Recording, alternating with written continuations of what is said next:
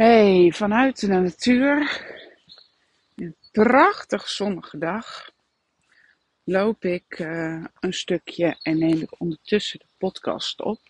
Ik heb mijn oortjes ingedaan, dus ik denk dat jullie niet de heerlijke vogelgeluidjes horen. Dat is jammer dat jullie dat missen. Uh, ik loop ook in een gebied waar uh, de trein redelijk vaak langskomt. Dus ik hoop dat jullie die ook niet horen. En uh, nou ja, zoals hier eigenlijk overal in de buurt. Er komt nu een trein aan. Dus ik stop toch even. En zoals eigenlijk overal hier in de buurt um, hoor je altijd ergens op de achtergrond de snelweg. En uh, ja, het is wat het is jammer, maar, uh, maar een feit. En ik heb uh, pas een podcast uh, gedeeld over kiezen en de hand supporting reflex en je ruimte in durven nemen. En als je die ruimte goed kan nemen vanuit veiligheid van jezelf, in jezelf, dan kan je beter knopen doorhakken en dan kan je beter ehm, ja, de consequenties van keuzes dragen. En, uh, want consequenties kan je niet altijd overzien. Maar als je goed jezelf bent en goed je waarden kent en echt uh, oké bent met jezelf en alles wat erbij hoort, dan wordt dat gewoon allemaal een stuk makkelijker. En daar heb ik een podcast over genomen en opgenomen. En toen ik daarmee bezig was, uh, raakte ik ook het thema erbij horen aan. Omdat ik het gevoel heb, uh, doordat ik zelf op dit stuk echt wel een grote ja, stap heb gezet, ontwikkeling heb doorgemaakt van iemand die toch wel behoorlijk op zoek was naar bevestiging en het van daaruit, als ik die bevestiging niet kreeg, maar juist de afwijzing, ik snel uit balans was. Dat ik de ander nodig had om de balans weer te herstellen. Dat het daarom ook lastig was om mijn eigen keuzes te maken, om die consequenties te dragen, omdat daar ook gewoon weer de kans zat van afwijzing. Um, nou goed, daarin, op al die vlakken ben ik enorme stappen aan het zetten. En ik ben heel erg bezig um, ja, met mijn eigen veiligheid. Het, uh, de bevestiging in mezelf zoeken en ook vinden. En uh, ja, en eigenlijk mezelf weer herontdekken, als het ware. En, uh, en dat ik merk dat ik ergens in dat proces het gevoel heb, en dan gaat weer een trein voorbij, het gevoel heb dat ik opeens, en ik kan geen moment aanwijzen, maar opeens het gevoel dat ik veel volwassener ben geworden. Ik heb altijd uh, gezegd, hè, ook al draaide ik uh, klassen, nam ik verantwoordelijkheid voor die kinderen, uh, bracht ik mijn eigen kinderen ehm, groot. Ik had altijd nog het gevoel dat ik het meisje was die cognitief nadacht over wat ze deed. Um, maar gewoon nog wel een, ja, een meisje was. En nou, er zijn bepaalde eigenschappen die wel een beetje bij me horen. Uh, impulsief, naïef. Uh, en ook echt niet super naïef en ook niet op alle gebieden, maar uh, wel in het, op het gebied van nou, idealen, nou, een beetje zoals, zoals een jong kind de wereld wil verbeteren en, en niet snapt dat er problemen zijn. Nou, zo kan ik er ook wel in staan. Um, een, een grote behoefte aan vertrouwen. En op basis van vertrouwen. Oh, het zijn twee ganzen helemaal in paniek omdat ik daar aan lopen. Tenminste, dat is dan mijn interpretatie. Ze zijn gelukkig wel met z'n tweeën. En ze gaan nu op een ander plekje. Waar ik niet meer langs zal lopen. Hopelijk weer rust vinden. Maar, maar goed, uh, dat zijn uh, karaktereigenschappen of dingen die bij mij horen. Die, uh, nee, dat. Waardoor ik ook terugkreeg dat ik toch ook nog wel een beetje een meisje was. En hoewel ik die naïviteit en dat vertrouwen en dat idealisme en, en impulsiviteit ook zeker niet kwijt ben, ben ik dat veel meer gaan omarmen.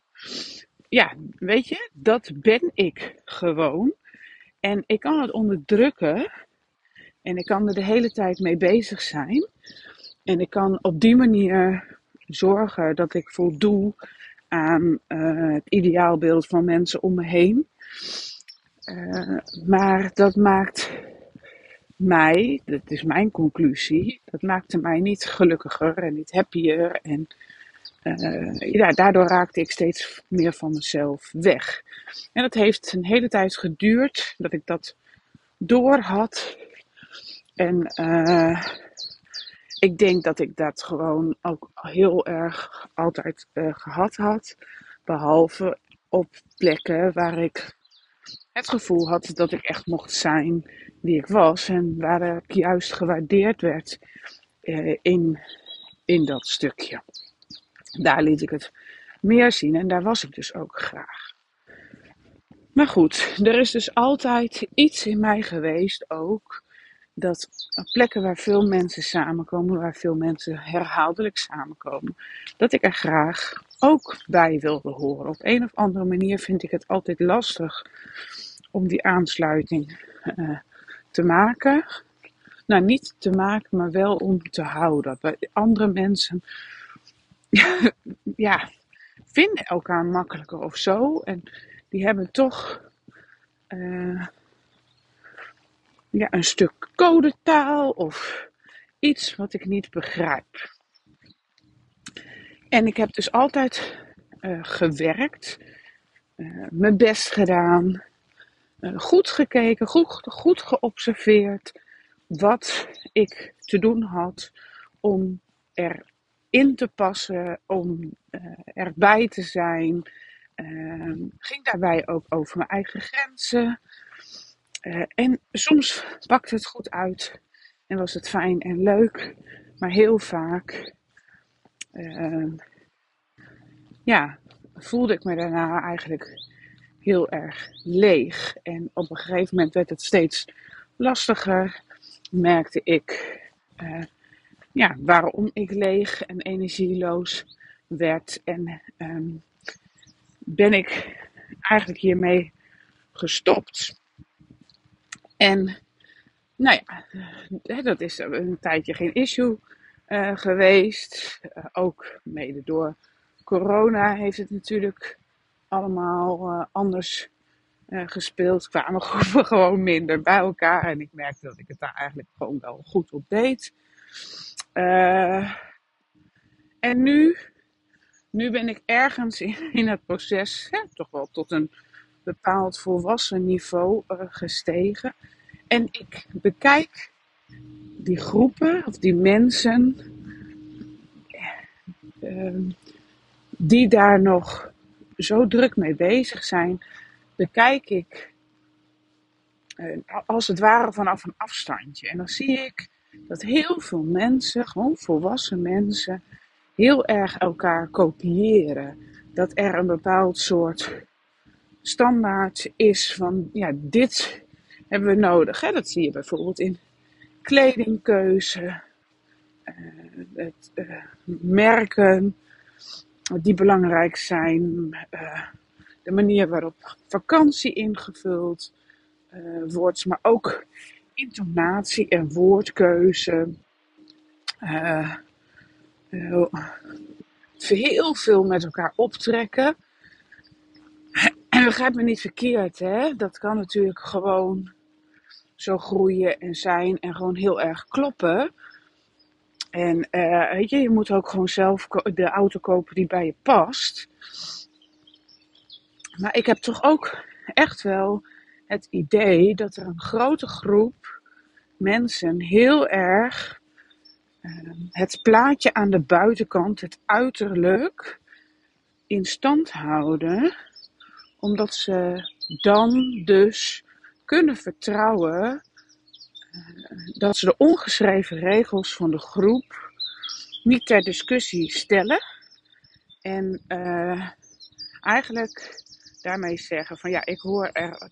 Ik vind het ook belangrijk om erbij te horen. Ik doe daar ook mijn best voor. En uh, daar dus hun veiligheid uh, uithalen. En ik wil absoluut niet iedereen over één kam scheren.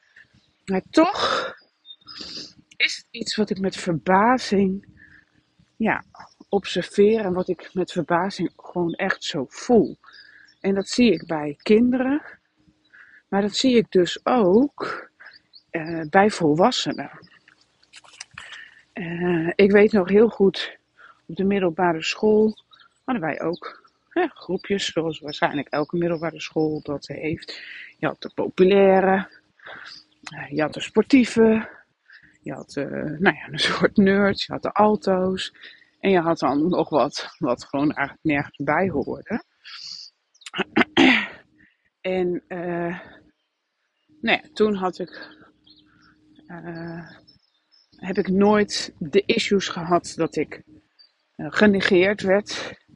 Bij ons op school was het in elk geval. Want er waren wel groepjes hè, die, die, die dat soort uniformiteit hadden. In kleding, in haarstijl, in nou ja, wat dan ook. Um, maar het was niet. Uh, het was niet een. een uh, het, was, het was niet een zaak op leven en dood of zo. Hè? Uh, ik heb nooit. Ik ben, ik ben nooit in die zin gepest of actief buitengesloten. Maar ik ben er ook niet actief bij gehaald. En dat is eigenlijk iets wat je natuurlijk hè, voor je ego uh, wel het liefst zou willen. Dat mensen zien dat je er even niet, nou, dat je even alleen bent. Of alleen zit. Of, uh, en dat ze jou erbij halen. Uh, en niet jou erbij halen op momenten dat ze even zelf niemand van een groepje hebben. Maar dat ze jou erbij halen op momenten dat ze al lekker in een groepje zitten en jou zo belangrijk vinden dat ze jou erbij halen. Want dat is iets wat ik in het nu ook gewoon nog steeds opmerk.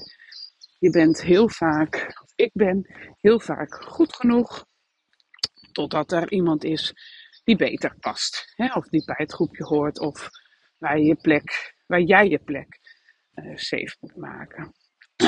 En in de loop van uh, mijn proces in mijn lijf en, en met het gebied van persoonlijke ontwikkeling, heb ik toch echt wel gemerkt dat echt zijn heel belangrijk voor me is. En echt zijn in de. In de uh, ja, ik, ik draai er vaak niet omheen. Uh, ik kan niet goed liegen. Dat is niet altijd even makkelijk dat je niet goed kan liegen.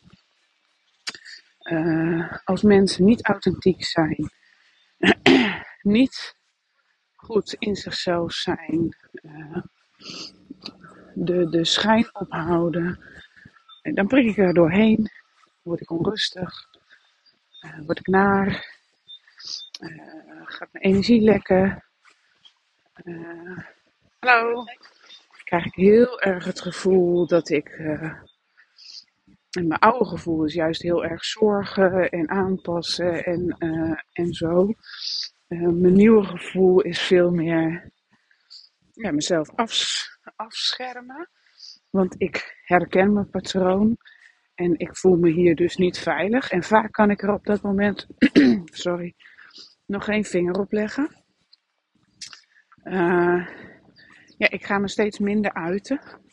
Want ik heb die veiligheid nodig om het te uiten. En als jij niet echt bent, dan, uh, ja, dan is het gewoon dus voor mij heel lastig om het te uiten.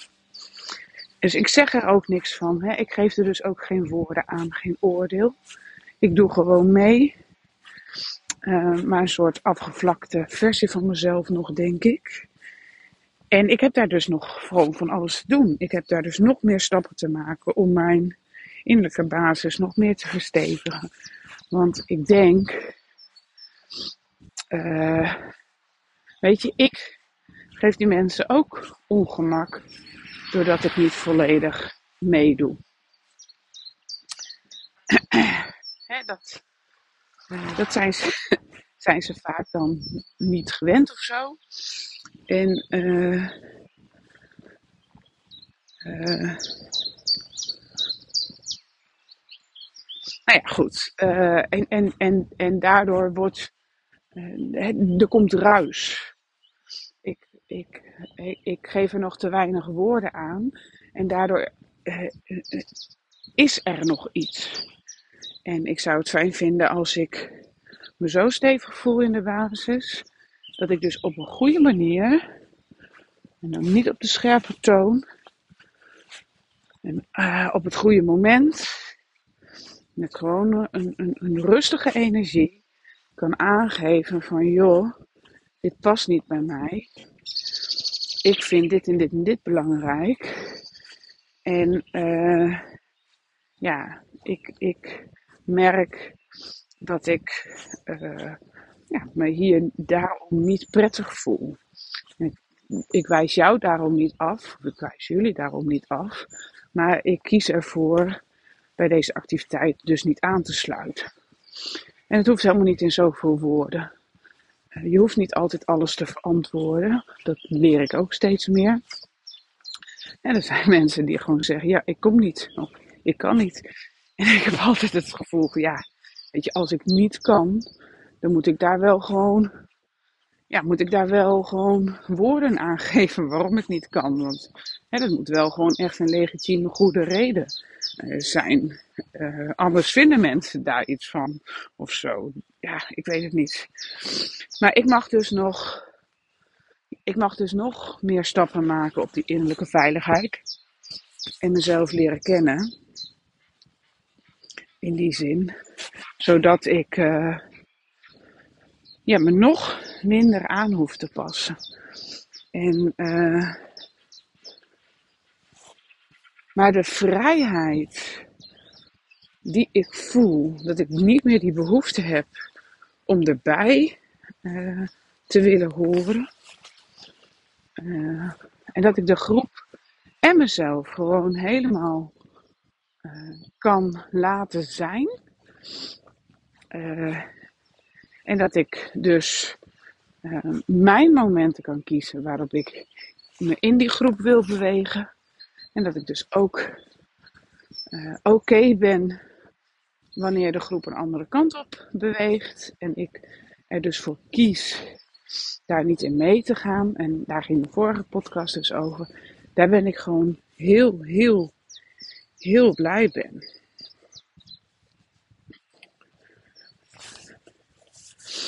En uh, ja, dus nou ja, erbij horen. En ik denk dat, uh, ja, ik hoop dat ik mijn kinderen daar uh, een stukje meer bagage in meegeef dan ik van mijn ouders heb meegekregen. Dat je daarin gewoon mag kiezen. Uh, hoe voelt het voor mij en past het voor mij? Je hoeft niet mee te doen met de groep. En uh, dus probeer ik ook bij mezelf die innerlijke veiligheid te vergroten. Maar daardoor dus ook bij hen. Want mijn woorden, maar vooral, goedemorgen, mijn daden hebben natuurlijk effect in hun leven en in hun gedrag. En uh, nou ja, goed ook daarin mag ik nog best wel uh, dingen doen en heb ik nog wel stappen te zetten. Maar ik ben dus heel dankbaar en heel blij dat ik dit proces bij mezelf zie. En, uh, nou, dat ik het toch echt wel oprecht kan zeggen dat ik hierin dus een heel stuk meer volwassen ben geworden. En uh, nou, dat ik daar uh, dankbaar voor ben. Dus ik denk dat, dat dat het is. Dankjewel voor het luisteren. Oh ja, nee, ik ga nog even door. Want het kan natuurlijk zijn dat jij mijn podcast luistert en dat je denkt, ja, weet je, dit herken ik. Of ik herken wel dingen die ze zegt uh, over uh, me te veel aanpassen. Uh, patronen waar ik last van heb. dat ik bepaalde overtuigingen of belemmeringen steeds voel die ik niet kan duiden. Die maken dat ik veel minder mezelf ben dan ik eigenlijk zou willen. Dat ik moeite heb met kiezen. Dat ik moeite heb met mijn ruimte pakken. Dat ik moeite heb mijn eigen energie te houden. Dat ik moeite heb me stabiel te houden. Dat ik veel te snel uit balans raak. Dat nee zeggen lastig is. Terwijl er niks moois is en ik niks liever zou willen dan ja tegen mezelf zeggen. Stuur me dan een berichtje. Dan gaan we samen onderzoeken wat ik voor je kan betekenen. En ook al woon je niet in Zeist, of niet in deze regio, er is heel veel mogelijk. Want we kunnen in een paar sessies al heel veel bereiken, dat ten eerste. Ehm, maar ik heb ook hele mooie online programma's uh, die eraan komen, waar je heel makkelijk aan mee kan doen. Dus stuur me een berichtje info of zoek me op op social media en stuur me daar een berichtje. Um, gewoon doen. Uh, want je bent het waard. Echt waar. En uh, nou, dat was het. Dat was het dan wel echt. Heb een hele fijne dag verder.